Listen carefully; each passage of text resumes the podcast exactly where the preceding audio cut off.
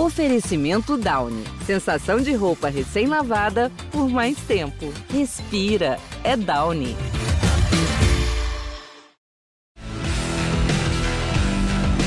Na ponta dos dedos.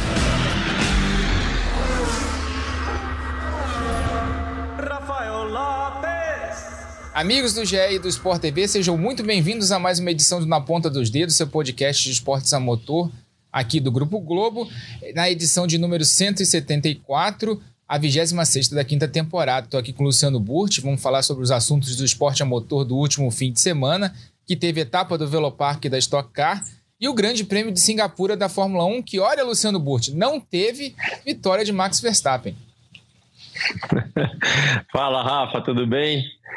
É verdade, vou começar pela questão aí de não ter vitória do Verstappen. Tô aqui não é comemorando que eu torço contra o Verstappen, não. Não torço contra ele, mas, pô, todo mundo tá torcendo para que a Fórmula 1 tenha um outro vencedor, né? O mesmo cara ganhando todas não dá. Uma sequência incrível do Verstappen e da, da Red Bull. Então, é, finalmente não aconteceu. E eu vou falar nem, nem tanto que alguém ganhou, na verdade, eles perderam, né? Eles perderam no ponto de não ter um carro competitivo que não faz nenhum sentido comparado com o que eles apresentaram durante todo o ano. Mas enfim, tem assunto aqui, estocar, duas corridas bem legais da Stock.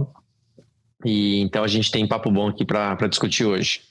Mas Fórmula 1 a gente vai falar mais para o fim do programa. Antes, a gente vai trazer o nosso convidado. Põe na tela aí o Felipe Fraga, que fez pódio lá na etapa do Velopark, lá no Rio Grande do Sul, Nova Santa Rita. Foi segundo colocado na primeira corrida do domingo. Está entre os dez primeiros colocados na temporada. E está aqui com a gente, campeão de 2016, de novo nessa temporada aqui com a gente no podcast Na Ponta dos Dedos. Tudo bem, Felipe? Obrigado por ter aceitado o convite. Como é que foi lá o fim de semana? Bom resultado para vocês aí nessa primeira corrida, nessa etapa lá no Rio Grande do Sul. Boa tarde, boa tarde, Rafael, Luciano. Ah, foi, foi show. Estou muito feliz porque esse foi o primeiro final de semana que a gente a gente já vem no nosso quarto pódio, né? Acho que deve ter só o Casagrande com mais pódios que eu. Mas se você olhar a tabela do campeonato é meio triste, né? Tô um pouco para trás. Agora tô na primeira página ali. Só que esse foi o primeiro final de semana que a gente conseguiu fazer uma corrida 1 boa e uma corrida 2 boa. E o carro chegou inteiro. Se tivesse mais corrida, ainda tinha carro para ir para cima. É, na segunda corrida, um pouco de track position, né? Tipo, eu peguei muito carro saindo do box, três carros, só nisso aí eu perdi uns dois segundos. E aí você acaba disputando com um cara que nem tá no seu pace, né? Tem que trocar push e tal. Mas eu tô feliz com a evolução do time acho que estamos no, no, caminho certo. E agora, de mim para segundo no campeonato em 30 pontos. Então a gente sabe que isso na Stock Car, com tanto de corrida que falta, praticamente nada. Fala, Felipe. Eu não sei, nunca se chama de Felipe, de Fraga, na verdade, eu chamo sempre de moleque, né? Você tá agora barbudinho, querendo dar uma de gente grande, de hominho. Deixei só essa Até... coisa. Meu pai já brigou comigo já. Até casar o cara casou, tá querendo dar uma de gente grande, mas para mim sempre vai ser aquele fraga menor de idade, molecão, que acelera muito. Então, bem-vindo aqui mais uma vez. Até para falar, né? Você, eu sei que você ficou curioso. Eu tô num cenário totalmente diferente hoje. Aqui, na verdade, é uma fazenda, uma fazenda muito legal no interior de São Paulo, que tem algumas pistas pistas de corrida, que obviamente de carro né, fora de estrada, de carro de terra, é, estrada de chão. E, e, alguns veículos que andam por aqui, é o tal do UTV, que eu sei que você manja do negócio. Então, o negócio não é só carro de corrida de asfalto, né? Então, aproveitando que eu estou aqui no cenário diferente hoje, é, até para vim gravar um, uma matéria para o Auto Sport, que vai ficar bem legal nesse sentido. Conta um pouquinho para gente, até para a gente conhecer esse teu lado fora de estrada também. Ah, falar um pouco dos sertões, né? No caso, que foi o que eu acabei uhum. de, de, fazer essa experiência. Cara, uhum, sim. eu vou te falar que foi a experiência mais legal da minha vida no automobilismo. Eu tô já uhum. tentando arrastar uns dois lá da Stock Car para ano que vem. É muito legal, cara. O ambiente, é, a questão das, dos pilotos se ajudarem, né? Teve um piloto que estava disputando diretamente com o meu irmão, faltando dois dias, ele parou no radar para dar um pneu pro meu irmão trocar. Tipo, coisas que só existem no rally. Então foi uma experiência incrível. É, eu sou proprietário de uma empresa chama FF Motorsports. É, uhum. A gente começou com uma revenda aqui em Palmas, Tocantins, lá em 2013, e hoje a gente está com cinco revendas. Então a gente Legal. tem muito cliente né, que anda no rally com os UTVs. E aí, esse ano meu irmão me chamou para ir, deu certo a, a data, e cara, foi incrível, né? 91 UTVs, é coisa de maluco, é muito, muito legal. É, eu fiquei em sétimo na geral, terceira na minha categoria, e o meu irmão ficou em, em terceira na geral e ganhou na UT2. Então foi uma experiência muito legal, bacana, porque vocês que me conhecem há muito tempo sabem da minha história com a família, né? Uhum. Meu irmão deixou de correr lá atrás para eu poder correr, então a gente teve essa oportunidade de correr os dois juntos no campeonato, no maior campeonato de rally do Brasil e um, um dos maiores do mundo. E foi muito bacana lá no final, eu e ele chorando e se abraçando que ele ganhou. Foi, foi muito bacana, cara. Muito legal, cara. Legal, não sabia. Parabéns aí pro teu irmão também, então. Mas legal de também saber que você tem esse lado. Aliás, né, Rafa, o Nelsinho, a gente teve com o Nelsinho recentemente aqui no podcast e a maneira que ele falou sobre o Rally dos Sertões, da, da, da emoção, tá? Da emoção mesmo de não só dentro do carro, mas de conhecer o Brasil de verdade, que nem ele falou, dos lugares que vocês passam enxergam ali. Até lembro uma frase do Nelsinho, aqueles lugares que não tem nada, mas tem tudo. Né? Não tem nada em termos de estrutura, mas tem as pessoas, tem aquele carinho, tem aquela união. Então, muito legal o automobilismo ir para esses cantos também. Legal mesmo. É muito legal, cara. Eu tenho uma história rápida. No começo do ano eu fiz o RN, né, que é uma etapa do Brasileiro de Cross Country. E um dos dias eu quebrei, cara, no meio do nada. Tava tipo 40 graus e não tinha uma alma viva passando, só os UTVs. E os carros, as motos. E aí, do nada, chegou uma família numa moto. E aí os caras ficaram lá, tipo assim, meu Deus, né? Esses carros passando aqui na porta da nossa casa. O cara falou, vocês estão com fome? Né, pra mim, pro meu navegador. Aí o cara, não, vou buscar um negócio para vocês. Aí, meu, passa 20 minutos, ele volta com refrigerante, água, bolo. Tipo assim, umas coisas que muito legal. nunca vai, vai ver, né? Em outros esportes, uhum. assim, é muito, muito bacana. Experiência muito massa. Show. Eu imagino para vocês pilotos, eu fiz o Sertões em 2011, se eu não me engano, como, como imprensa, obviamente, né? Não, não fiz pilotando, claro. Não tenho talento para isso. Mas fiz como imprensa e é, é exatamente essa o relato que eu faço, né? Você vai para essas cidades do interior, você conhece gente que você nunca conheceria estando na cidade grande, né? E é, é realmente isso. É, é, é, muito legal como experiência participar de uma competição como essa. Imagino para vocês, né, que estão acostumados com outro tipo de, de ambiente. E todo mundo que volta dos sertões volta com essa mesma opinião. É, é a gente ouviu isso do Nelsinho, já ouvi de outros pilotos, agora estou ouvindo de você. Muito, muito legal é, essa tua experiência e você contando isso. Mas agora falando sobre o fim de semana lá na, no Velopark, Nova Santa Rita, né? Você conseguindo um segundo lugar na primeira prova, você chegou a tentar pressionar né, a, o Gabriel Casagrande na primeira corrida, mas ali no final da, na, no final da prova você acabou. É, o Gabriel conseguiu abrir uma vantagem. Como é que foi aquela primeira corrida e como é que foi essa disputa com o Gabriel, Felipe? Ah, eu, eu larguei tranquilo, até brinquei com o Salas. Falei, cara, quero fazer ponto, não tô nem aí se eu vou ganhar essa corrida ou não. Vamos de boa na largada. Já meio que deixei até um espaço para ele entrar, é, larguei bem. E aí no começo eu tava com, com a qualidade bem baixa, tava só fazendo lift and coast, já meio que economizando e acompanhando, né, o ritmo. Aí, do nada, meu César Ramos quebrou suspensão, né? Na hora eu até achei que tinha sido pneu, mas depois eu vi que foi suspensão. E ele meio que atrapalhou o Salas. Aí eu consegui um timing bom de chegar no Salas para fazer a janela, né, do pitch. Aí no pitch a gente mandou super bem, né? O pessoal da Blau Motorsport fez um pit stop incrível. Saí em P2. Mas aí quando eu saí em P2, eu saí bem tranquilo, cara. Saí, tipo, meio que economizando o carro, economizando combustível. Só que aí do nada eu vi o Casagrande dando uma fritada de pneu na zero, e aí ele perdeu um tempinho. E depois ele passou reto na 1. Quando eu vi ele passando reto na 1, eu falei, cara, eu acho que tá complicado pro lado dele, né? Aí eu comecei a acelerar, usar push, é, e é isso na hora ali, né? Depois eu vi que, na verdade, ele nem tava usando os pushes igual eu, ele tava já economizando push, mas acelerando. É, dei uma chegada nele ali, 7 décimos, só que eu tava dando tudo, tudo, tudo. E quando eu chegava nele era coisa de um décimo, meio décimo. Tava tipo como se a gente tivesse idêntico na, na prova. Aí quando faltavam umas 9, 10 voltas, eu já, já tirei o pé e comecei a economizar aí uns, uns 100 ml aí por, por volta, guardar pneu para fazer ponto na corrida 2 também. Mas foi, foi muito bom. Foi incrível porque o carro aguentou até o final da 1. Um, né? Teve outras corridas que eu larguei bem, as corridas. Fiz três segundo lugar já. Esse é o meu terceiro P2. É, só que nessas outras duas que eu disputei, eu não conseguia chegar. Eu chegava nos caras, só que meu carro simplesmente acabava no final.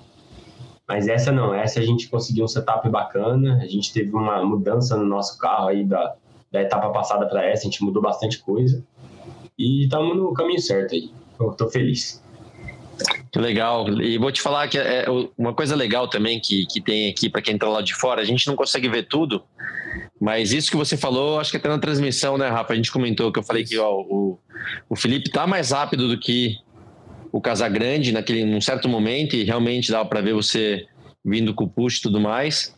E quando você começou a ficar, foi exatamente o que eu falei. Eu falei, ó, o Felipe viu que não valia a pena, que estava muito talvez difícil de chegar e conseguir ultrapassagem, já está economizando pensando é. na corrida 2. Então, é legal esse tipo de leitura, tá? Legal porque, óbvio, não é qualquer piloto também que eu, que eu vou conseguir ler, vou chamar assim. Você é um cara que eu conheço bem, entendo o teu jeitão é, de estilo de corrida. Você é um cara agressivo, mas que também, quando precisa, né, economiza, já pensa em estratégia, que isso vem com a experiência. Quando é muito novo, que é só acelerar. Então, foi legal de ver. É, falando sobre essas mudanças que vocês fizeram, você está dentro do esperado, né? Você tem enfrentado uma situação diferente. É, você teve numa equipe, quando você foi campeão, que vocês praticamente, não vou dizer dominaram, mas que vocês estavam constantemente na frente, tanto é que venceram o campeonato 2016.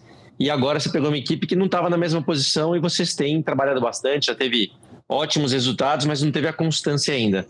Isso te pegou de surpresa ou não? Você tem, você sabia que ia ser mais ou menos assim? e está indo. Você acabou de responder, está indo para o caminho certo, para o rumo certo, mas tem sido algo natural ou, ou, você ficou um pouquinho surpreso quando você viu que a equipe não estava preparada ainda no começo do campeonato? É, eu acho que é o que você falou. No começo, é, uma coisa já estava preparada. É, eu corri no EC, no IMSA, no DTM, né, ainda estou no IMSA. E a gente sabe, você sabe aí que, que é piloto e, e entende de tudo um pouco que a uhum. Stock Car, cara, de nível de piloto e equipe, bate de frente com qualquer categoria no mundo, sabe? É estrutura muito forte, orçamentos muito fortes, pilotos incríveis. Então, assim, falar que eu vou chegar lá ganhando é, impossível. Então, mas chegar disputando mais eu, eu, é o que eu esperava. Mas no começo a gente estava perdendo muito de pace, muito de reta. Aí a gente deu uma melhorada, só que chegou nessa etapa de Goiânia, a gente tomou um banho de água fria, porque eu classifiquei em 14, só que a minha reta era a pior dos 30 carros.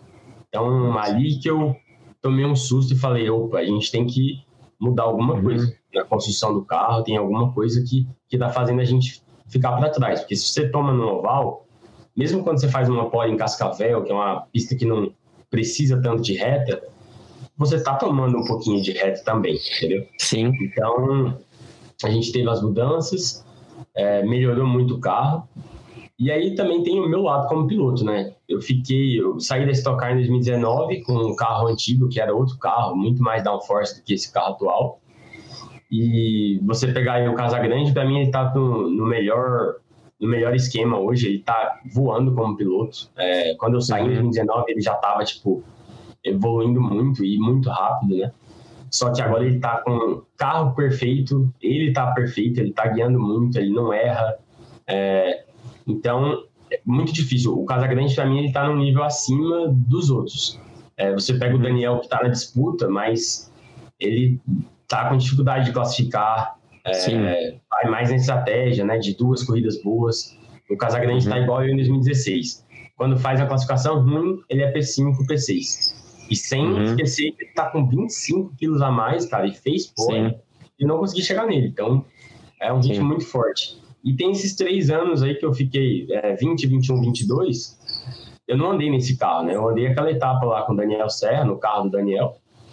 Uhum. Então, eu também tô aprendendo sobre o carro. É, pegando de novo o jeito de, de usar barra, é, esse pneu novo. Então tem muita coisa que está limitando, mas acho que eu já estou muito próximo de, de entender. E o trabalho, né? O trabalho da equipe, a gente está step by step. Não é aquela coisa. Hoje eu conversei com o Portuga, que era um engenheiro meu em 2016. Ele falou, cara, não dá para chegar aí é, já brigando por campeonato assim depois de estar três anos fora, numa equipe estrutura nova, com patrocinador novo, gente nova. Então é, tem que trabalhar, porque ali não tem ninguém que é tonto, né? Tem muita gente. Sem dúvida. Sem dúvida, sem dúvida. Estamos ali. Estamos agora já 160 para 190. Tem muita uhum. corrida ainda. Já estou com a expectativa melhor e estou bem animado. Eu estava um pouco para baixo, assim, no meio ali. Mas agora eu falei, ah, acho que a gente está no, no caminho certo. Ô, Rafa, deixa eu até aproveitar, hein? o Felipe falou agora sobre esse carro de estocar, que é um carro manhoso, né? E eu vou falar de algo que é diferente, que nem o carro antigo, não é o carro novo. Quando eu e o Fraga, nós éramos companheiros de equipe lá no Mauro Vogel, eu lembro de uma corrida, cara, é, em Salvador, que, meu, aliás, aquele circuito de rua em Salvador muito legal, era muito legal de pilotar lá. De voltar a ter corrida de rua, né? Aquela... É, muito legal, muito legal. Ah, tá, tem contrato fechado, inclusive, para ano que vem correr em Belo Horizonte, né? Na, no circuito, eu vi, eu vi. Circuito eu vi em volta. Tomara. Circuito em volta do Mineirão tá dependendo apenas da, da organizadora lá do, da corrida fechar os patrocinadores, mas há o contrato, inclusive a data seria no segundo semestre. Boa. É, e eu lembrei dessa corrida só para mostrar algumas manhas assim do, do, carro que o Felipe, só para traduzir o que o Felipe está falando também, tá? E a gente estava lá em Salvador e o carro do Mauro era muito bom lá. Eu larguei, se não me engano, em segundo. Era até um carro deveria ter feito a pole, mas na última chicane ali peguei a zebra e perdi por, sei lá, milésimas, mas larguei em segundo. Acho que cheguei em segundo na primeira corrida. E o Fraga largou ali perto, largou em quarto, quinto, pertinho. Bom, resumindo, na corrida 2, cara, eu lembro que o Mauro tinha falado alguma coisa já que talvez para a corrida 2 precisasse endurecer a barra traseira, que, que não teria nada a ver com um carro de corrida, vamos dizer, mais comum, porque com desgaste de pneus, você teoricamente tem que amolecer a barra traseira. Resumindo, cara, relargou, acho que já invertiu o grid. Cara, não conseguia acompanhar o Felipe nem a pau. O Felipe, meu, indo embora, eu, meu, dando tudo e falei, pô, tava mais rápido que esse Lazarento o final de semana todo na corrida dos meus. O cara foi abrindo, foi abrindo, foi abrindo. E acho que nem lembro se você ganhou, se você chegou em segundo, terceiro, você foi bem caramba. É. Em segundo. Segundo, é. E, mas eu, na corrida 2, não fiz o pódio. Bom, resumindo, cara, quando eu fui ver, ele tinha feito a coisa certa, tinha endurecido barra traseira, e eu não, né? Então, são, são detalhes, são manhas que você é, muda o comportamento do carro para, às vezes, alguns acertos que nem são teoricamente corretos. E você vê quando o cara tá com a mão, quando o cara tá afiado, quando o cara às vezes faz um ajuste certo, para um cara que obviamente que é rápido e guia bem, o negócio acende, sabe quando o negócio acende e, e, a, e, a, coisa acontece. Então, esses são os detalhes que, quando o cara fala, né, que está aprendendo sobre o carro, para um cara que já foi campeão da Stock Car, que já correu de tudo, que tem experiência, são essas coisas, são detalhes que às vezes fazem uma diferença incrível. Então, essa de, de Salvador eu nunca vou esquecer. E, cara, inclusive, carro, fala esse carro, ele tá assim, é umas coisas incríveis. É, geralmente, sei lá, tá saindo de frente ali. Pô, você vai dar uma cambagem, né, na dianteira, né, 0,2 graus ali. Cara, já aconteceu esse ano da gente tirar a cambagem e o carro ter mais gripe, sabe? Isso uhum. não faz sentido nenhum, nenhum. Eu tô andando Sim. nos protótipos lá que é muito rápido, é, você tira a cambagem para andar de reta e melhorar a freada. Você não, Sim. não tira a cambagem para fazer curva. Só que esse carro ele é lento, não tem tanta mecânica, né, igual o, o do passado, e por causa do peso também. Então, às vezes, a gente está conversando e, cara, a solução é ao contrário da lógica. Só que faz e, e dá. Então, tá. É, assim, é impressionante como tá difícil. Isso é bacana, né? É um desafio para os pilotos. Tem muito piloto ali que tá, tipo, overdriving e vai mal. É, Sem dúvida. Olhe de Cascavel fazendo lift and coast na curva 1. Tipo assim, como você vai fazer né, um, uma guiada economizando para fazer uma pole? Só que os pneus, se você entra muito forte, eles esquentam e você perde grip o resto da, da volta. Também pneu, cara, não tá dando para aquecer ele. Se você sai do box, tem que dar duas, uhum. três voltas aquecendo lento para daí ele encaixar. Se você sair e faz aquela esquentada boa de GT3, de protótipo, freando e acelerando, ele passa e aí você perde gripe. Então, assim, é, é aquela coisa, né? A gente vê de tudo e vivendo e aprendendo, mas tá. É bem difícil, assim. Bem, bem difícil. Legal, legal. Boa.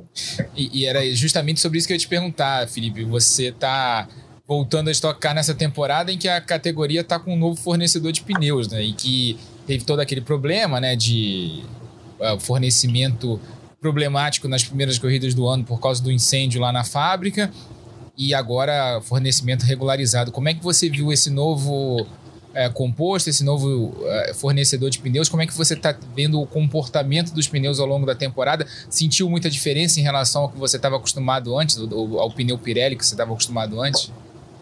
É, de quando eu fui embora para quando eu voltei, mudou, né? Ele mudou a, a, o composto do próprio Pirelli. Então, quando eu andei no carro do Serra, é, era um pneu já mais menos gripe, assim, sabe? Só que para esse ano mudou o pneu, só que veio uma asa nova, uma asa que dá muito mais downforce. Então, tipo, esse final de semana no Velopark a gente virou um segundo mais rápido do que eles viraram ano passado. É, e cara, eu até achei bom esse negócio do pneu, que para mim é, tira uma desvantagem, né? Porque começou o pneu novo para todo mundo. Então, eu acho que já teve corrida aí que eu me dei bem por, pelo meu jeito de aquecer ele. É, pelo menos assim, eu comecei a fazer um aquecimento diferente e começou a dar certo para mim. Então, eu tô gostando do pneu, cara. Não tem nenhuma crítica a fazer. É, ainda bem que agora o pessoal da Hankook, junto com a Vicar, conseguiu regularizar. Então, não tá sendo mais aquela coisa louca de você ir pro treino e colocar dois pneus novos de um lado e andar com dois velhos do outro lado, sabe? Que isso aí tava muito difícil. Não dá para fazer leitura, não dá para fazer nada. Então agora eu tô achando bem legal. Meu, os carros chegam inteiros no final de pneu. Tá, tá sendo bacana. E tem um carro novo vindo aí, né? Eu tô super animado, pô, acho que a Stock tá, tá mandando bem demais. É, aliás, nesse ponto você tem razão. A Stock está precisando de um carro novo, né? Se for pensar pelo nível que está a categoria, esse carro é um carro ultrapassado, essa é a grande verdade. Então, esse carro que deveria ser para 2024, mas agora passou 2025, é, vai ser muito legal quando ele, né, quando ele estiver na categoria. Então, vai ser uma evolução acompanhando o que a categoria tem evoluído, né? Eu vejo, né, escuto você falando sobre pneus, é, tem, eu, eu, eu, concordo com você, é legal que você veja de uma maneira saudável, né? Mesmo o Hankook tem suas particularidades, porque é muito isso, né? Você também já andou em categorias diferentes, com pneus de, de, de construtoras diferentes, de marcas diferentes, você vê que cada um tem um DNA. Pode trocar a categoria, pode trocar o pneu, o modelo dele, mas eles têm mais ou menos um DNA. Então, de repente, esse é o caminho da, da Hankook. Você falando de lá em Tarumã tirar o pé na 1 para não superaquecer, é o que a gente vê na Fórmula 1, por exemplo. Né? O pneu Pirelli da Fórmula 1 é um pneu que aquece muito e se passa da temperatura X, ele perde desempenho. Então, você vê alguns pilotos, por exemplo, em Singapura agora, já já a gente vai falar de Singapura, do GP, quem acelerava ia muito bem no setor 1, no final da volta já não tinha mais pneu para acabar a volta, então tinha que dar uma economizadinha. Eu vi, o Sainz estava fazendo isso, né? Isso, ele nos dois trechos e acelerava no outro da asa, que era onde ele ia ser ameaçado. Exatamente, cara, exatamente. O Sainz, é, o Sainz,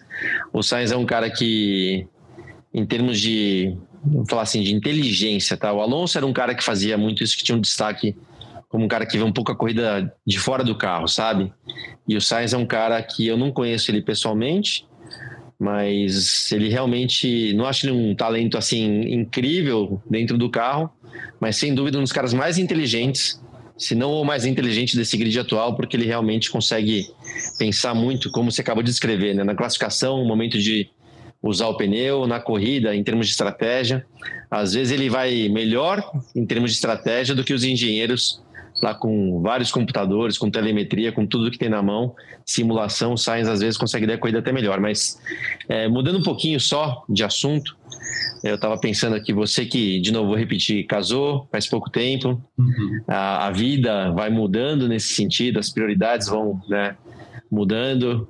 Eu vou repetir que a gente teve com o Nelsinho faz pouco tempo, também estava se preparando para casar.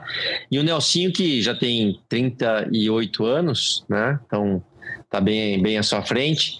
Que eu, eu, eu vi no Nelsinho mais ou menos o que eu sentia um tempo atrás, né? Aquele cara que ama automobilismo, já correu de tudo, mas que de verdade, cara, não, não, que não aguenta mais sair de casa. Literalmente não aguenta mais sair de viajando para cá, para lá, cada hora no lugar. Tem vezes, eu lembro, tá, Felipe, uma vez que eu acordei, é, quando a gente fazia a Fórmula 1, a transmissão da Fórmula 1, na semana seguinte estava correndo de estocar. Eu lembro que uma vez eu acordei no hotel lá em Guaporé, né? Guaporé, eu, é, em Santa Cruz do Sul, quando eu acordei, é, eu não sabia onde eu estava. Demorou assim uns 15 segundos para. Já aconteceu comigo isso aí. Então, cara, para lembrar onde eu estava. Por que, que eu estou contando um pouquinho do contexto, né? Como é que você está nesse sentido? Você já tá, você tem viajado bastante, você ainda está com, com gás de cruzar o mundo aí correndo de carro para cima e para baixo?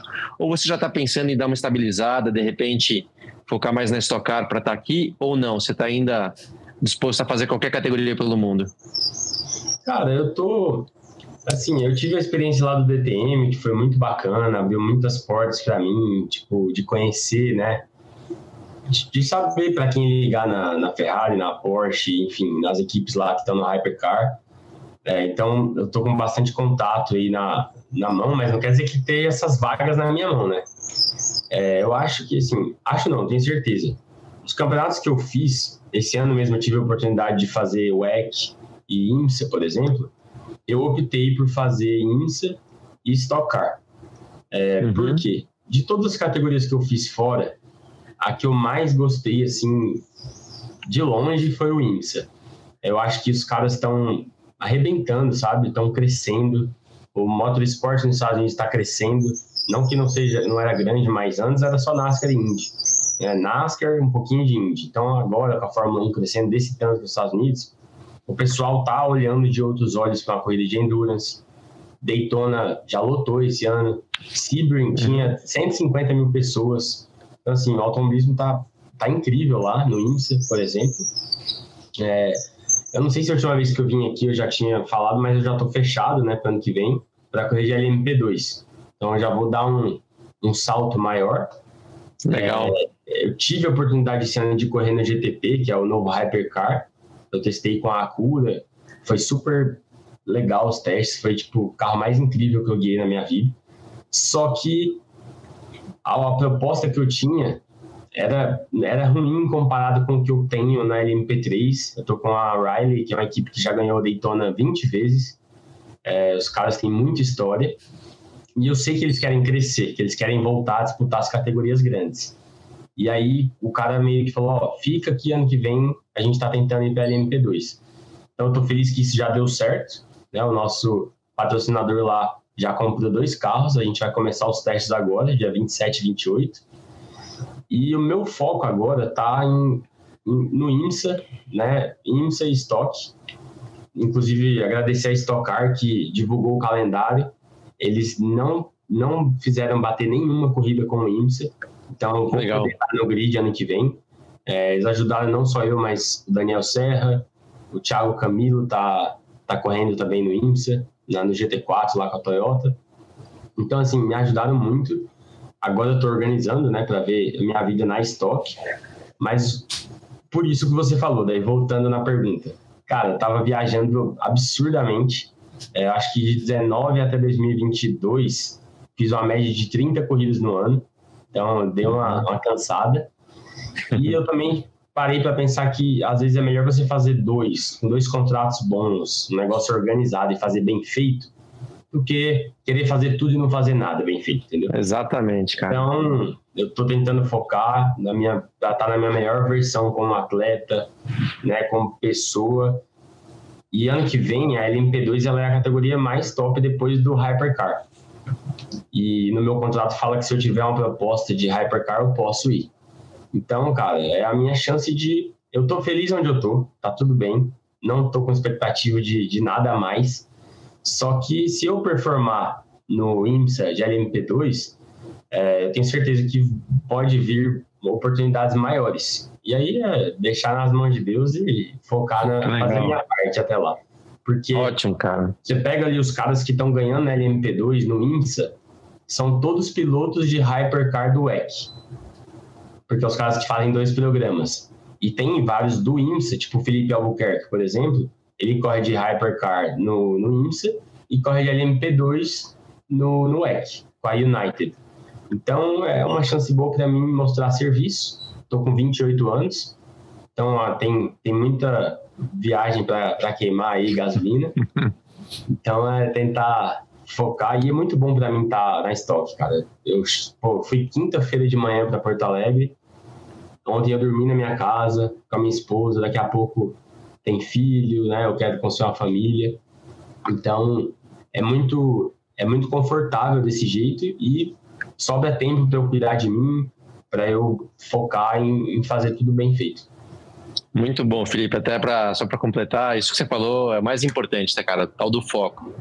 Em vez de sair dando tiro para todo lado, foca realmente no, no, que você, que nem você já descreveu, porque é importante. Eu vou te falar, se você tiver essa oportunidade lá fora, cara, de você se destacar, eu tenho certeza que não vai faltar dedicação e talento da sua parte. Então, tomara que dê tudo certo. Eu fiz até minha inscrição para um, um 70.3 para o ano que vem, para abril. Opa! Opa, o cara. Traduzindo, Rafa, 70.3 é o meio Ironman. Olha. É, então, assim, o Felipe, ele. Até lembro, né? Quando a gente começou lá, eu vi aquele moleque rápido, novo, mas gordinho, safado, não fazia nada. Ele era que aí, mais saca aí. É, aí começou a pedalar, começou a fazer exercício, aí, ó, já se inscreveu pro meio, me, me fala se der certo que eu vou lá te assistir, tá? Boa. Beleza. Boa, valeu. Legal. Ah, rapaz, tô ouvindo, tô ouvindo o Felipe falar que tá com 28 anos, eu, eu tô, tô, tô, ficando velho, cara. Eu lembro da, daquela pauta que a gente fez lá em Santa Cruz do Sul, né? Que a gente fez pegadinha com o instrutor de autoescola, você não tinha nem carteira de motorista. É, tinha 18 anos. Até tinha... eu tô ficando, né? É. Até eu. Mas você tá novo Esse ainda. final de semana eu tava lá, agora, né? O pódio foi o Casagrande e eu e o Gianluca Petekoff. Putz. E eu sou muito, eu gosto muito desse, desse moleque, saca? Ele, eu conheci ele, essa história é a melhor que tem, acho que eu nunca falei na entrevista. Ele corria na Micromax, no Florida Winter Tour, aquele campeonato de kart que vai muito brasileiro. Ele tinha seis anos de idade, ou sete, sei lá. Ele não tinha nenhum dente aqui na frente. e aí, ele tava com um dente mole. E a minha mãe tirou o dente dele, porque a mãe dele não tava nessa viagem, tava só o pai, o Fabrício. E aí, a minha mãe tirou o dente dele. Aí ontem ele comentou no, no meu Instagram assim: Putz, que, que prazer e honra estar tá num pódio com você. Ele escreveu para mim, sabe? Aí eu falei: Prazer para mim também. Tal. Aí minha mãe comentou lá, brincando que tirou o dente dele. Tipo, olha só. Que legal, cara. Roda legal. comigo ali no pódio já da Stock Car. Que legal. Ele, aliás, ele, ele andou, tem andado muito, tá? Muito, nossa. O Lucas tem andado três muito, corridas cara. dele foram incríveis, cara. Vou chamar de moleque também no bom sentido. O moleque acelera muito, torço por ele. Tomara que dê tudo certo assim na carreira dele. Também. Tô torcendo aí. E eu não, eu não fiz as contas ainda não, mas nas últimas três provas, né, de Interlagos, Ele é o maior pontuador, eu acho. ele era o terceiro maior pontuador, perdia pro Zonta e pro Rossi. Aí eu tinha que fazer a conta com a de ontem, porque eu não fiz ainda, não, não parei ainda para fazer Ontem matemática. Foi o maior pontuador ou o segundo, o segundo maior? maior, perdeu só pro, Segundo pro Gabriel. Casagrande. Exatamente. Foi muito, foi muito bem. Não, o Gabriel eu pisquei quando eu vi ele tava em sexto na corrida 2 já. Eu falei, ah, não, mano. foi difícil pra mim. Não, foi impressionante o que o Gabriel fez lá, lá no Velopark. Aliás, vamos ouvir o que o Gabriel eh, falou depois da corrida para nossa repórter, né, a Camila Barbieri, no pódio. Foi um desempenho realmente muito bom. Primeira corrida a gente foi bem ameaçado pelo Felipe, estava num ritmo muito bom, nosso carro não estava tão equilibrado, mas conseguimos fazer com que ele fosse longevo. Nessa segunda corrida aguentou muito bem até o final. Era o nosso plano e não vi ainda a pontuação, imagino que eu seja o líder do campeonato e era a nossa meta sair daqui como líder. Agora vamos em busca de mais um título aí nesse final de 2023. Agora, se Renato Portaluppi, que está perseguindo a liderança desse brasileiro, correndo atrás do Botafogo, po- pode pegar umas dicas contigo aí, né? Renato sabe muito, Renato sabe muito. É um cara gente boa demais, já tive o prazer de conhecê-lo. A culpa não é dele, esse que é o, esse que é o problema. Se, se ele jogasse pelos 11 lá, eu acho que a gente tava melhor. Tá aí o Gabriel Casagrande falando de futebol. No Ainda final, cutucou os jogadores. ainda, ainda, ainda cornetou o time dele, né? Elogiando o técnico. Mas ele falou no início lá, hein, Felipe, que o carro dele não estava muito bom na primeira corrida, você viu? Ah, imagina se tivesse. eu vi ele, ele tava quase desmaiando lá pra entrar no pódio, porque, cara, tava muito quente, sabe? Muito, muito quente. Só que eu acho que também o que me ajuda é porque, como eu tô correndo IMSA, só provas longas, então a gente fica duas horas no carro. Então acaba que eu tô com um costume melhor do que eles, né? Eles ficam meia hora mais meia hora. É muito rápido. Sim. Só que Sim. quando acaba boa corrida, cara. E a gente veio devagar pro box, cara, achei que ia desmaiar dentro do carro. Tava assim, absurdo, absurdo de quente. Aí ele tava lá caído, jogando água, gelo. Aí eu peguei e brinquei com ele. Falei, ainda perdi a corrida pra você desse jeito aí. Todo mundo sofrendo. Falando que ele não aguentou, não. É, eu, eu, eu, já contei aqui, eu, eu, lembro de uma corrida no Rio de Janeiro, quando a gente corria no Rio ainda, imagina quanto tempo faz. E eu desci do carro, eu, eu, eu sempre repeti, eu só não caí para não passar vergonha, porque eu sabia que tava todo mundo olhando. Yeah. Porque, cara, era tão, tão alta a temperatura que a hora que, você, que eu fiquei de pé, que a, a minha pressão caiu, malandro, faltou pouco. Mas choveu muito né, lá nos últimos dias. Então tava tipo 35 graus fora, só que aquela umidade. Cara, uhum. tava. No carro ontem passou de 60, certeza. Foi igual naqueles dias de Goiânia, assim, queimando, sabe? Sim, sim, sim. E a sapatilha derreteu na, no lado sim. direito, assim, ó. Nossa sim. Que agradável. Só que não. É, aí, pra gente encerrar a Stock Car, vamos ouvir aqui o que o Atila falou. O Atila Abreu, que venceu a segunda corrida do dia, né? Segunda vitória dele seguida em corrida 2. Falou também sobre a vitória dele na segunda corrida lá no Velopark. Olha, eu tô, tô muito feliz, sem, sem palavras. Nem nos melhores filmes eu poderia descrever isso, porque foi um começo de campeonato muito difícil. E a gente vem trabalhando duro, desentendendo, arrancando farpa com, as, com a equipe, mas por um lado positivo, construtivo, e as coisas começaram a encaixar. É a terceira corrida que a gente anda bem, segunda vitória seguida. É, sem, sem palavras, eu tô na casa do meu patrocinador, a Rede Sim, a Petronas, que me abraçaram na virada do ano, porque no começo do ano eu não tinha patrocínio, e eles acreditaram no nosso projeto projeto e vencer na casa deles. Tem um posto na esquina aqui deles, com um carro meio pendurado no teto. É, foi, foi perfeito, então obrigado a todos vocês. Obrigado à equipe, que fez um trabalho maravilhoso. Os meus pais, a Renata, minha namorada. É, aos fãs que lotam sempre o Sul, é sempre muito legal, muito especial. E se eu estou esquecendo de alguém, me desculpe, mas muito obrigado por, por todo mundo aí que mandou essa energia positiva. Se tiver que doar para ajudar alguém, vou doar com o maior prazer. É importante fazer o bem. Acho que quando a gente pode, tem a possibilidade de fazer o bem, é, as coisas acontecem, né? Então que aquele macacão da corrida 600 é, seja especial para quem precisa, que faça diferença na vida é, de alguma família, de algumas pessoas. E é isso aí, bora ajudar a galera. Valeu por tudo.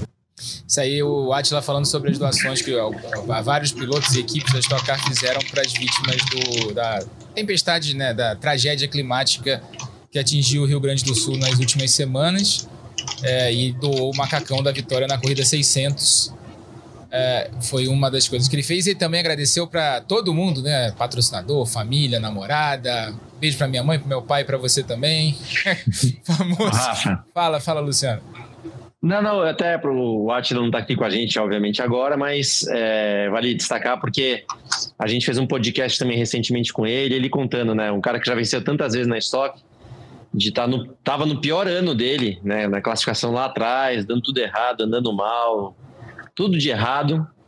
E nas duas últimas corridas, né, das, das duas últimas etapas, na verdade, Goiânia e ontem no Velopark, ele ganhou as corridas, ambas as corridas dois.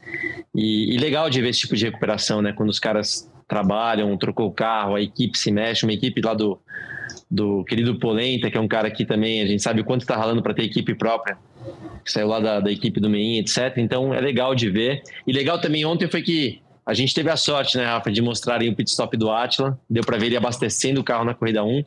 Então meio que a gente cantou a bola, ó, presta atenção no Atila, porque ele vai andar bem na, na corrida 2. E deu, deu no que deu, então legal de ver é, essa evolução, né, de alguém que...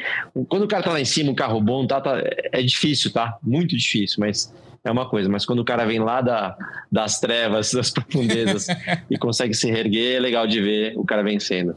Exatamente. Transmissão ontem no, nos canais Sport TV e a, a gente também mostra na próxima a próxima etapa da Stock Car, dia 7 e 8 de outubro, em Buenos Aires, na Argentina, volta da etapa internacional da categoria. Né, tudo ao vivo aqui nos canais Sport TV. Né, o Felipe Fraga voltando a correr lá fora pela, pela Stock Car, né, vai dividir inclusive a data com a Super TC 2000 que disputa aquela prova tradicional, os 200 quilômetros de, Buenos Aires. É, o top 10 da Stock Car, que tem o Gabriel Casagrande na liderança com 100, 217 pontos, depois o Rubinho com 196, Onta 194, Daniel Serra 190, Thiago Camilo 180, o Rafa Suzuki com 172, o Gianluca Petekoff com 164, o Felipe Fraga 160, César Ramos com 158 e o Gui Salas com 155 são os 10 primeiros colocados da Stock Car. Lembrando, 7 e 8 de outubro, Buenos Aires, é, Oscar e Juan uh, e Alfredo Galvez, né, o circuito lá de Buenos Aires, o autódromo de, de Buenos Aires, no centro da cidade, vai receber a Stock Car depois de alguns anos a volta da etapa internacional e que seja uma tradição que a gente tenha mais etapas internacionais da categoria nas próximas temporadas. Aliás, aliás, Fala, Praga, você já andou lá? Você já andou lá em Buenos Aires? Cara, por incrível, é, a última coisa de tocar que teve lá foi eu que ganhei. Olha isso. Ah, que legal. É. Legal, ótimo. Bom saber. Rodada dupla, né? Mas eu não, eu não lembro quem ganhou a segunda, mas eu lembro que a primeira foi muito legal. Largou, aí começou a chover. Putz. Eu lembro até que eu passei o Thiago Camilo e o Daniel Serra na relargada da chuva, na, naquela um que era um curvão assim. Uhum, uhum. todo mundo tentando aprender o traçado, eu me joguei por fora e passei os dois. e aí foi secando a pista. Eu abri quase 20 e tantos segundos do segundo. Foi, tipo, incrível a corrida. Que legal. Você, você ganhou a corrida 1 em 2017 e o Rubinho ganhou a corrida 2. Aí. Já estamos aqui rapidinho aqui, a gente. Só que vai ser outro traçado, essa. Vai ser outro traçado, né? Então. vai. Vai. E vai ser um traçado com, com muita reta. Legal. Bom, pelo que eu ouvi falar. Já me mandaram no simulador aqui e tal. A, não vai ser, não vai ser o anel externo, não, né? Vai ser o anel externo. Não. Ah. A primeira curva vai ser uma fechadinha, parece que é o traçado 8 ou 9, alguma coisa assim. Legal. Tem uma parte bem travadinha, aí sai lá pro anel externo e aí vai até a zero. Legal. Tem um retão, aí tem uma curvinha tipo de quinta marcha e aí mais reta até o final do, do cotovelinho lá para entrar na reta. Eu acho que essa pista já é sei, bem, bem bacana. Já sei. É, não, já, já, já entendi qual que é o traçado. É... O engenheiro me mandou um onboard do, do simulador, sabe? Só para eu ver para que rumo que é. Aí eu falei, cara, essa pista é legal. Autódromo uhum. Oscar. Tem, tem de tudo, sabe? Tem trecho lento downforce e tem trecho de alta. Vai ser, vai ser bom para achar o acerto do carro para essa, é. essa pista, né? vai ser interessante. Então, Autódromo Oscar e Juan Galvez, dias 7 e 8 de outubro, em Buenos Aires, a próxima etapa da Stock Car. Uh, canais de Sport TV mostram tudo ao vivo, classificação e corridas ao vivo aqui nos canais de Sport TV. Falar de Acompanhar os brothers na casa tem sido uma viagem incrível. E fora dela, temos muitos destinos para conectar você com o Brasil e com o mundo.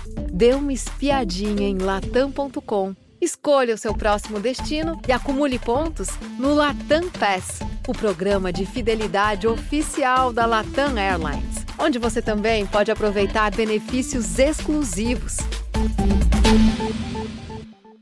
Fórmula 1, final de semana passado, o Grande Prêmio de Singapura. Não sei se o Fraga conseguiu ver a corrida, né? Foi próximo ali do eu horário. Assisti até o, eu assisti até a metade, aí eu tive que ir para visitação Uhum. Aí, só que no avião vindo para Palmas, eu assisti os melhores momentos. Ah, já tô sabendo de tudo. Ah, mas é, essa corrida não dá para não comentar, né? Foi finalmente a gente teve um vencedor diferente da da Red Bull depois de eu tenho aqui o número. Eu, eu, eu tava conversando com o Luciano foi ontem. boa a corrida, né? Foi, Pô, foi melhor corrida do ano, muito né? muita disputa e tal. Por incrível que pareça, a Singapura produziu a melhor corrida do ano, né? Não é normal isso.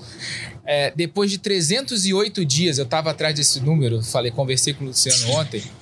A Red Bull não ganhou uma corrida.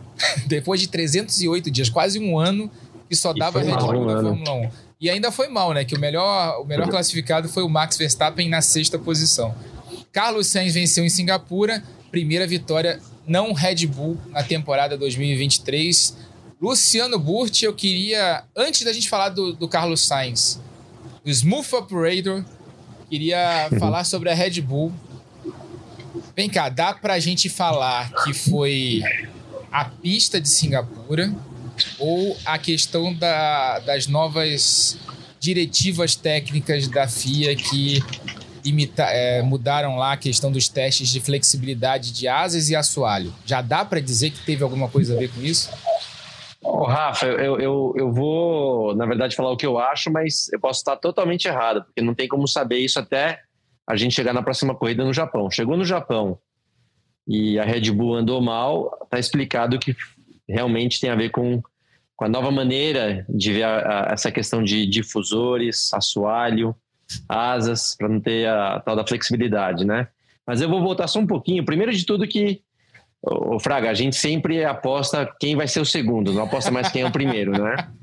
E dessa vez, o Rafa apostou que o segundo seria o Sainz. Ou seja, ele errou, ele errou. Mas ele ganhou. O segundo foi o Norris. o segundo foi o Norris e o Sainz ganhou a corrida. Então é, o Rafa foi, errou, tá? Pra cheguei, deixar bem claro que ele mas, errou. Mas foi o que eu chegou mais perto. não, não, errou. Pra quem é competitivo, Rafa, quem, ah, quem, a gente tá apostou quem seria o segundo. Você justo, errou. Vem que não tem. Justo. Mas vamos lá, vamos lá. O que, que aconteceu com a Red Bull, né? É, o que, que eu acho, que acabei de falar aqui, não acho que a questão dessa nova maneira de medir a flexibilidade das asas, do assoalho, que faz uma baita diferença, né? Até para tentar ser rápido aqui explicar. Qual que é a intenção de flexionar isso a partir de uma velocidade? No caso do assoalho, quanto mais baixo o assoalho fica, mais pressão aerodinâmica ele gera. Ponto. No caso das asas, pega a asa traseira, que é maior, se bem que a asa dianteira hoje em dia é bem é, é grande também, tá? Mas basicamente a asa está lá com o ângulo que ela funciona bem em curvas.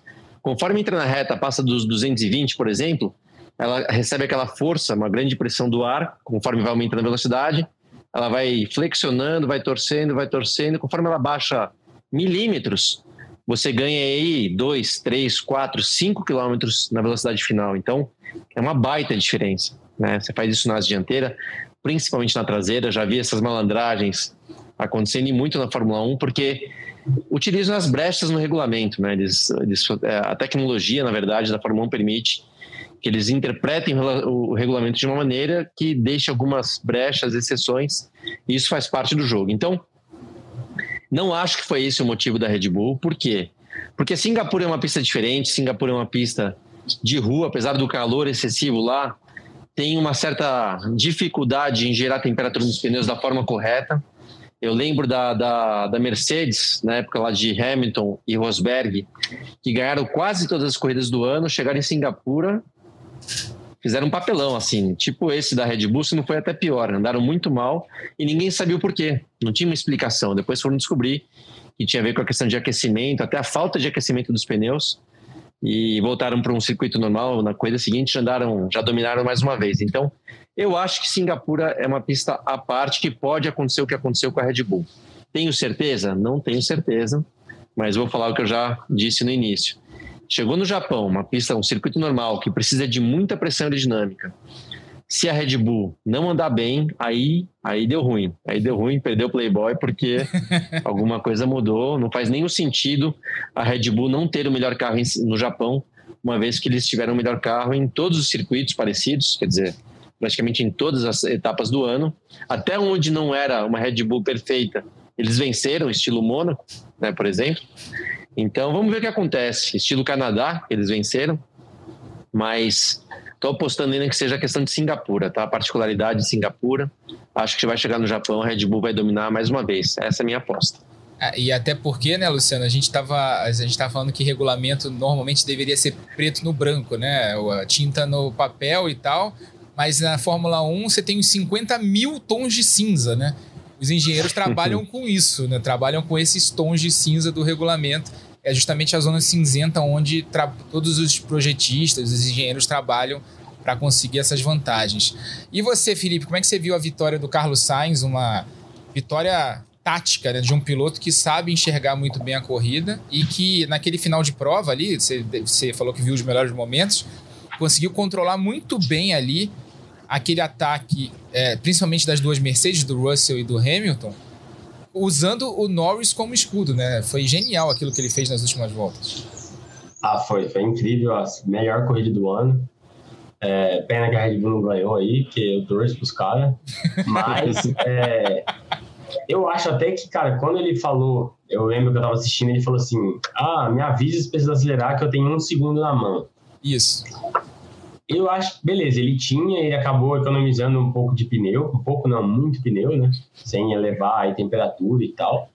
Mas eu acho que o que ele mais fez foi essa guiada dele, eu acho que proporcionou ele ser mais rápido que os outros. Porque ele acabava não forçando no primeiro e no segundo setor, e aí chegava no terceiro, que é você tem um pneu mais fresco, mais frio, no último setor, você vai tirar meio segundo lá, melhor do que você tirar dois décimos, dois décimos em cada um e chegar lá morto. Então, eu acho que ele usou muito isso, porque era visível que ele vinha sobrando e aí no último setor ele acelerava, para não dar chance da, da asa. Mas foi, foi muito bacana de assistir a corrida. Eu achei que o, que o Russell ia vir para cima. Ele veio, né? Mas assim, um pouco mais cedo. Uma, duas voltas antes. Eu também, eu também achei, né? Mas ah, acabou que a questão da, de ter o Norris ali com a asa móvel aberta acabou é. atrapalhando um pouco. É, não conseguia chegar. Ele não conseguia chegar numa distância boa. E, Luciano, a gente sempre fala muito bem aqui do trabalho do, do Sainz, né? De, dessa questão dele enxergar muito bem a corrida, né, de ser um cara que pensa muito bem na estratégia, de ser um cara que consegue dominar muito bem a questão de dos, dos momentos todos da corrida. Mas uma coisa que a gente tem visto nas últimas provas é que o, o Sainz tem sido muito rápido também nas classificações. Foi pole em Monza e foi pole agora também em Singapura, sendo mais rápido, inclusive, do que o companheiro de equipe dele, que sempre foi um cara muito reconhecido pela velocidade, né? O Charles Leclerc. Rafa, é, na verdade, alguma coisa aconteceu ali de o Sainz se achar. Não acho mesmo, não acho que ele é mais rápido do que o Leclerc. O Leclerc, aliás, se tem um ponto forte, o Leclerc é um piloto também, um desses caras meio fora de série de talento. Mas o, o ponto forte dele é justamente essa uma volta na classificação. Então, não acho que de repente o Sainz, ah, pô, sou mais rápido que o, que o Leclerc. Não, mas ele achou alguma maneira de tornar esse carro mais rápido. Tá mandando muito bem, tá guiando muito, tá no auge da carreira dele. Mas o Leclerc se perdeu um pouquinho. O Leclerc também tem cara de ser um cara um pouco talvez um pouco frágil emocionalmente, sabe? Quando começa a levar ali uma ou duas invertidas, acho que se perde um pouco. Emocionalmente não é um cara mais equilibrado. Então, o Sainz está mandando muito bem. Né? Tem todo o mérito dele, da equipe, mas acho que isso não vai durar muito. A hora que o Leclerc se achar novamente, pelo menos em classificação, em classificação, eu vejo o Leclerc andando mais. Aí na corrida, talvez o contrário. Na corrida, o Sainz, que nem eu falei agora há pouco, um cara muito inteligente, que sabe dosar melhor, sabe usar o carro da melhor maneira, os pneus, a estratégia. Acredito no Sainz acabando o campeonato à frente do Leclerc, tá? Nesse ponto eu dou, dou um voto aí de confiança ao Sainz. Ele estava tão, ele tava tão animado, hein, Felipe, que depois da corrida de ontem, até chegou no rádio. Né? Aliás, os rádios foram um, um, um fator à parte na corrida de ontem, né? Primeiro, no início da prova, o, o Russell conversando com o engenheiro, o engenheiro fala para ele que parece que a Ferrari vai sacrificar o Leclerc, né? Esse rádio sensacional, né? os termos que eles estavam usando. E no final, o engenheiro desesperado, o engenheiro do, do Carlos Sainz desesperado, avisando: ó, o, o, o Lando tá oito décimos atrás de você e, tá, e tem o DRS. Ele falou: eu sei, é de propósito. A maior tranquilidade do mundo, assim.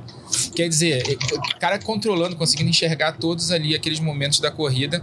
E no final, claro, né, na chegada, depois da chegada, pela primeira vez na Ferrari, ele canta o Smooth Operator, né, que, ele, que ele cantou na McLaren e agora canta na Ferrari. Vai cantar também quando você ganhar a corrida na, na Stock Car, ou Felipe? Não, não, não sou muito de cantar, não. Mas o que que... Só comemora. A comemoração. Faz isso não, cara. Poupa, eu ia falar, Rafa, não vem com essas ideias tortas. Ah. Já chega a sambadinha do, a sambadinha do Rubinho no pódio. Vai mandar o Felipe cantar. Não faz isso não, cara. Economiza essa, ah, por favor. Eu sou mais, eu sou mais tímido. Ah, mas o Smooth Operator do Carlos Sainz é maravilhoso, pô. É, ah, é legal. É melhor tem, tem a história, né? É natural dele, não é? Não posso criar do nada o negócio. Ah, mas foi legal, foi legal, foi legal. Foi essa, essa corrida. Não, foi, foi, muito bacana. A corrida foi muito boa, né? Nem parecia. A gente tava falando, nem parecia grande prêmio de Singapura. Assim, faltando, é, sei lá, cinco voltas para acabar, você tinha quatro carros na mesma Sim. tomada disputando. Tava mais disputado do que a Stock Car. Exatamente. Tava mesmo. A corrida ontem. É, mas tava mesmo. Para a gente encerrar o, o, assunto Grande Prêmio de Singapura, Luciano e Felipe, o que, que, vocês acharam ali do erro do, do Russell na, na última volta? Cara, com... vai lá, Felipe, pode falar primeiro, mas deixa você falar primeiro, vai. Cara, eu, eu já fiz muita, muita cagada igual aquela ali. e na maioria das vezes, assim, quando você tá numa equipe que confia em você e que quer ganhar a corrida, a, a resposta do cara foi assim: não tem problema. Eu acho que quando você erra, igual às vezes, assim, meu Deus, quem sou eu pra criticar esses caras, tá? Mas o Leclerc, né, já deu vários erros, assim, daqueles que você fala, caramba, o que, que aconteceu com o cara? Mas um erro igual esse do, do, do Russell, tentando buscar uma vitória, indo para cima, eu nem falo que é um erro, sabe? É, o cara tá dando a vida para ganhar a corrida. Uma coisa é ele estar tá em segundo, administrando e errar. Outra coisa é você você errar e deixar na mesa, mas você tava dando a vida para ganhar. Uhum. Então, eu acho que coisa de corrida. Foi, cara, foi um centímetro que ele encostou no muro da direita ali. Né, a hora errada na, no lugar errado. Se fosse uma volta antes, talvez ele passaria os dois, entendeu? Então, é, não dá para criticar, não. Ô, ô, Rafa, acabou que foi até bom eu falar pro Felipe falar antes, que eu não queria ser tendencioso e, e falar o que eu tava pensando. Porque eu ia falar basicamente o que o Felipe falou. Eu nem considero aquilo um erro. Óbvio que é um erro, né? Bateu na parede, óbvio que é um erro, mas eu vou te explicar o porquê que eu não considero um erro. Um erro mesmo, e o Felipe sabe o que eu tô falando, é quando você tá ali no momento da, da corrida que você tá ou liderando a corrida, ou já tá com pódio, vamos dizer, garantido, e, cara, você passa numa freada, que aí, aí realmente você cometeu um erro, você já sabe onde freia, você já sabe como é que tá a situação do carro dos pneus, você tentou forçar mais do que precisava, isso sim é realmente um erro. Numa pista de rua, cara, você realmente, o que o Felipe falou também não tá errado, é coisa de um centímetro, dois centímetros, tá? Que você bate na parede, cara, não é exatamente um erro, né? E, outra coisa, a, é, a gente acaba. É, o piloto a gente acaba pilotando de uma forma tão intuitiva. Tem, tem vezes que eu desço do carro, falo, como é que eu sabia como é que estava a aderência naquele ponto? Como é que eu sabia que a pista começou a secar e que eu já podia voltar a fazer aquela curva cravada? Cara, tem coisas que a gente não tem explicação. A gente acaba guiando, sentindo o carro de uma maneira que você nem mesmo entende. E, por exemplo, por que, que eu estou dizendo isso? O Norris, exatamente o Norris à frente, muito próximo ali do Russell, também bateu na parede, no mesmo ponto, só que triscou, né? deu uma pancadinha ali, deu uma ralada na parede. Às vezes, é a referência que o Russell estava usando, e não é nenhuma referência lógica, tá? Mas a gente é muito intuitivo guiando o carro. Talvez a referência que ele estava usando, de ter uma referência do Norris na frente, cara, de repente, ele, como o Norris veio mais para a direita e acabou batendo, talvez o Russell também veio um pouquinho para a direita, só que deu aquela pancada forte, acabou. Abandonando a prova, mas, cara, não considero um erro de fato erro o cara mandou muito bem. É um momento all-in, né? Também da prova. É, total. Eu, eu, tô vendo a tabela do campeonato aqui embaixo passando, cara. É, se ele fica em terceiro, ele ganha quantos pontos aí? 18? 15? 15. 15. Tipo, não é o que vai mudar a temporada dele. Mais uma vitória é uma vitória, né? Na Fórmula 1. É. Então acho que era all-in mesmo e ele errou. É. Sorte a deles ainda que tinha o Hamilton ali, então, enfim, Isso. Pode. É. Acho que e, e, o Felipe, o, o, Russell em si, ele mandou muito bem no final de semana, cara. Classificou em segundo, né? Para classificar à frente do Hamilton em qualquer pista, não é para qualquer um. Em Singapura, que é uma pista que o Hamilton sempre andou muito bem, era o maior vencedor, Sim. era o maior vencedor é, lá de, de, de, Singapura. Cara, o cara tem muito mérito. Então, é, ele mandou bem. Tinha. Também, né? Falou, isso. Meu, é tudo. É. Tudo ele nada. tinha. Ele, ele foi o único piloto ali, eles foram aguardar um, um pneu de jogo, né? Um pneu. Um jogo de pneus médios para a corrida. Quer dizer, foi o pneu que ele colocou ali antes do pit stop. E, cara, mandou ver. Foi para cima, tava indo muito bem. E deu no que deu, mas não, não, não culpo ele, não vejo como erro. não. equipe que falava assim: não bate, termina a corrida bem. Eu tenho esse que é o meu preferido do IMSA, o Bill Riley lá. Cara, já teve corrida assim, de 12 horas de Sebring esse ano. Não, vou lembrar da última agora, do Canadá. A gente não tinha pace e estava em segundo. Para ganhar não tinha pace. E faltava 50 minutos eu ia entrar no carro. Eu estava lá pronto para fazer o driver change, né, com meu banquinho na mão. Cara, ele me deu um soco assim, ó, no peito e falou assim, ó, ou primeiro ou mudo. Ele falou para mim. Tipo assim, ele falou assim, eu tenho um mês para fazer um carro para a próxima corrida. Então, assim, era vitória ou, entendeu? Tenta. Se você tiver a oportunidade você precisar arriscar para ganhar a corrida, vai. Tipo assim, você tá liberado. Aí eu, eu lá na corrida e tal, cara, quando é fé, GT3 pra caramba, a gente pegou um, um tráfego. Eu tava, tipo, dois segundos atrás do cara. Faltando uma volta, eu passei ele. Na, tipo, na última volta, eu abri a última volta. Me joguei no, no meio de dois GT3 e ele de, porta, assim, sabe? Porta a porta, uhum. deu boa. Sem pace, sem nada. Só que, pô, se é um outro chefe de equipe que, que eu sei que vai se importar com danos, materiais, com os pontos de segundo lugar, você vai outro, outro approach, né? Então, Sim. É, depende da situação legal. tal. Legal. Tem erros e erros, né? Legal. Boa. É, é por isso que eu pergunto para vocês. é por isso que eu pergunto para vocês antes de, de, falar, né? Porque vocês vão, de, vão dar o ponto de vista do piloto sobre a questão do erro, né? E o ponto de vista de vocês é sensacional. Grande Prêmio do Japão agora nesse fim de semana, Suzuka, pista tradicionalíssima, né? Pista que já decidiu vários campeonatos. Para a gente falar rapidinho, é uma pista, né, Luciano? Totalmente para Red Bull. Claro, se essa questão técnica da nova inspeção da FIA não afetar os carros da Red Bull. Mas em teoria é uma pista Red Bull total, né? Total, Rafa. Aliás, para mim, para mim esse é o melhor traçado do ano. Pista de Suzuka é incrível, super desafio. É uma pista também difícil em relação lá às vezes, né, tem um final de semana sem nada, mas às vezes chove pra caramba, às vezes esfria. Furacão já teve, até, até é, terremoto já teve problema em GP. Então, tem um pouco de tudo, mas é uma baita pista e eu, eu realmente acredito que foi uma aí fora da curva da Red Bull em Singapura e que vai voltar tudo ao normal no Japão e que eles vão lá dominar, obviamente, com o Verstappen. Então, é o que eu acredito. Se eu tiver enganado, a gente corrige isso no próximo podcast e eu, de certo modo, vou até. Não digo, não é comemorar, a palavra errada é comemorar, mas vou até achar legal se a Red Bull parar de ter o domínio que ela está tendo para equilibrar um pouco esse jogo da Fórmula 1, que tem sido muito competitiva fora a Red Bull, né? Se você vê briga ali segundo, terceiro, quarto, é, você nunca sabe quem vai estar na frente. Então, a Fórmula 1 tem acertado muito, mas a Red Bull tem mandado tão bem, tão bem, que acabou desequilibrando esse jogo. Vamos ver o que acontece no Japão. É, a Red Bull tinha, tinha o primeiro match point da decisão do Mundial de Construtores na, em Singapura. Não conseguiu, obviamente, confirmar o match point, mas é questão de tempo também para garantir o título de construtores e também o título de pilotos com Max Verstappen. Seria o tricampeonato seguido, 21, 22 e 23. Agora, Suzuka, a gente faz aqui, Felipe, a gente faz o bolão aqui, o, os palpites para o fim de semana. A gente não, não aposta mais no primeiro colocado porque a gente já considera o Max Verstappen, né? E, é, é, até para analisar o currículo, foram 10 vitórias seguidas nas últimas provas e tal. Só Singapura que saiu do, do controle. Então, quem leva o segundo lugar lá em Suzuka, Felipe? Eu posso fazer meu bolão sem ele. Então vai, vai. Quem leva o quem, vai apostar em outro vencedor? Eu vou, eu vou vai arriscar. Apostar... Eu vou falar aqui que vai ser vai ser Vai de vencedor. Pérez, vencedor ou segundo Pérez, lugar?